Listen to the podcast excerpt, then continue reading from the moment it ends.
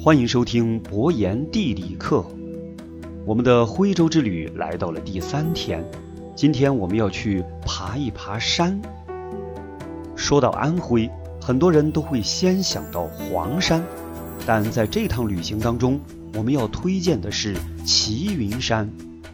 在皖南，齐云山一直都是被忽略的精神信仰之地。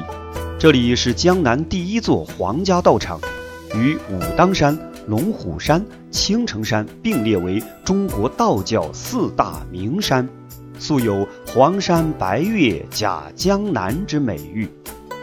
齐云山是典型的丹霞地貌，地质构成为层积砂岩，赤如朱砂，灿若红霞。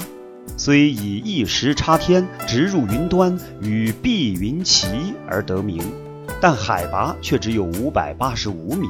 山不甚高，却崖壁直削，群峰竞秀，七窍多姿的峰峦洞岩，散发着神秘的气息。齐云山上古迹众多，以道教宫观石刻为主，一座接着一座。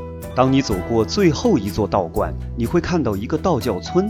里面住着问道修行的人，村子建在山上，主街叫月华天街，典型的徽派建筑风格，也相当于一个古村小镇了，但却没有太多商业味儿，倒是结合山景与宗教的元素，十分具有特色。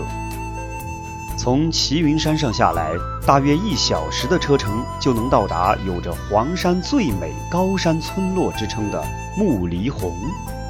这是一个有着约四百年历史、身处层层大山之中的古村落。全村只有民居五十六栋，一百六十余口人。村落三面悬空，犹如海岛。靠山吃山，开垦田地。若干年前，木离红的先人们就是过着这样与世无争、自给自足的日子。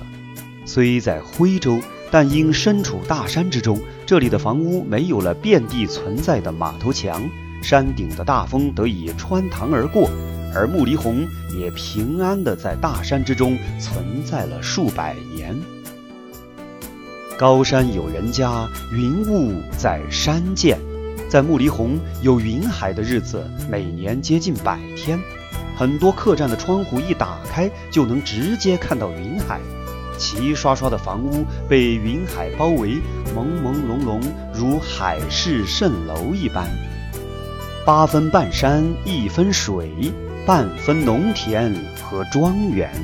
一个“徽”字，是说不尽的小桥流水，说不完的诗情画意。可比起江南古镇的小桥流水、烟雨画船，古徽州还多了一份山水的灵性、自然的意趣和陶渊明所向往的田园之乐。这里的每一处山水、每一条街巷、每一座马头墙，都有着叫人念念不忘的魔力。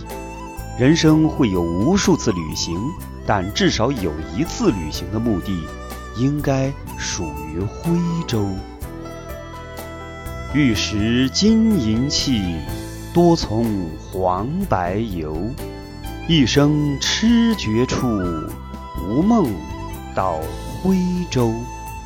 虽然汤显祖的这首诗并非完全夸赞徽州的美，但徽州的风韵却早已深深地烙印在他和无数世人的心中。